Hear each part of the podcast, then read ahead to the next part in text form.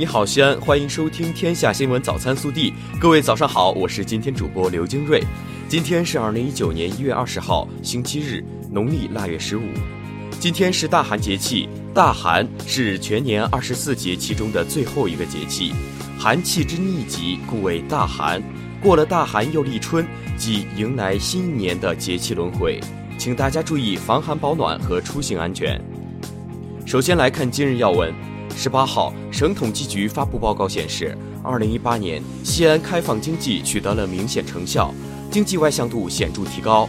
二零一八年全市进出口总值首次突破三千亿元，长安号重载率、货运量、实在开行量三项指标居全国第一。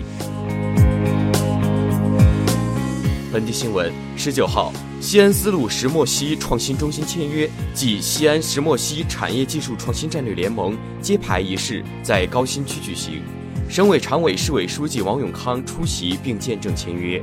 本次活动标志着西安丝路石墨烯创新中心发展建设迈入了新阶段。据统计，二零一八年一月一号至十二月三十一号十二时，全市市外迁入共七十九点五万人。加上二零一七年三月一号至十二月三十一号市外迁入的二十五点七万新西安人，户籍新政实施以来，西安市新增人口超过一百零五万。记者十八号从市政府获悉，品质西安架空线落地清零行动方案印发，我市将加快实施架空线缆落地工程，着力提升城市综合承载能力，改善人居环境。记者十八号从市政府获悉，我市印发《城市道路交通文明畅通提升行动计划实施意见》，严重交通违法行为将纳入个人征信记录。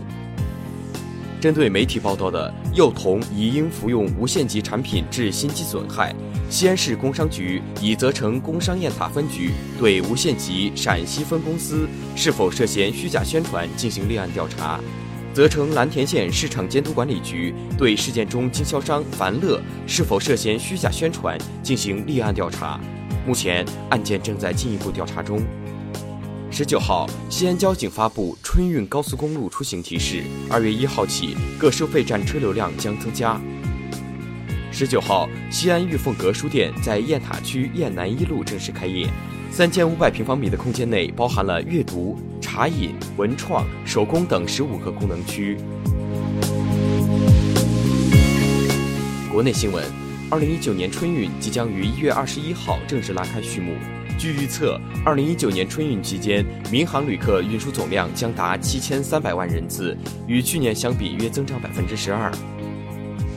十九号，环境部表示，去年全国三十六个重点城市黑臭水体已消除百分之九十五，圆满完成全国一千五百八十六个集中式饮用水水源地环境整治任务。十九号，位于海口和博鳌的两家免税店正式开业，海南离岛免税购物店增至四家。十九号，中央纪委国家监委消息。吉林省政协原副主席王尔志严重违纪违法被双开，其涉嫌犯罪问题将移送检察机关依法审查起诉，所涉财物随案移送。中国载人航天工程网十九号发布消息，近期个别人在网络上恶意诋毁航天英雄，造谣诽谤杨利伟，这是对航天英雄、中国飞天第一人的严重污蔑和恶意重伤，将依法严肃追究有关当事人的法律责任。日前。河北省安全生产委员会办公室通报，河北邯郸涉嫌一公司发生煤气泄漏，造成四人死亡、五人受伤，企业不依法上报事故消息，涉嫌瞒报。十七号，山西五台县一男子强行拖拽女学生塞后备箱，经查，该女生已于当天早晨自行回家。十九号，当地警方通报，嫌疑人迫于压力已经投案。十九号。江苏常州一辆公交车在行驶途中突然自燃，所幸驾驶员及时疏散了乘客，没有造成人员伤亡。初步判断可能因线路老化引起。十九号，二零一九澳网第六个比赛日过后，王强和张帅纷纷不敌各自对手，止步第三轮。中国网球女子单打在新赛季首个大满贯赛事上依然颗粒无收。暖新闻。近日，河南驻马店的李坤岭在街头举着牌子悬赏千元寻找自己丢失的手机。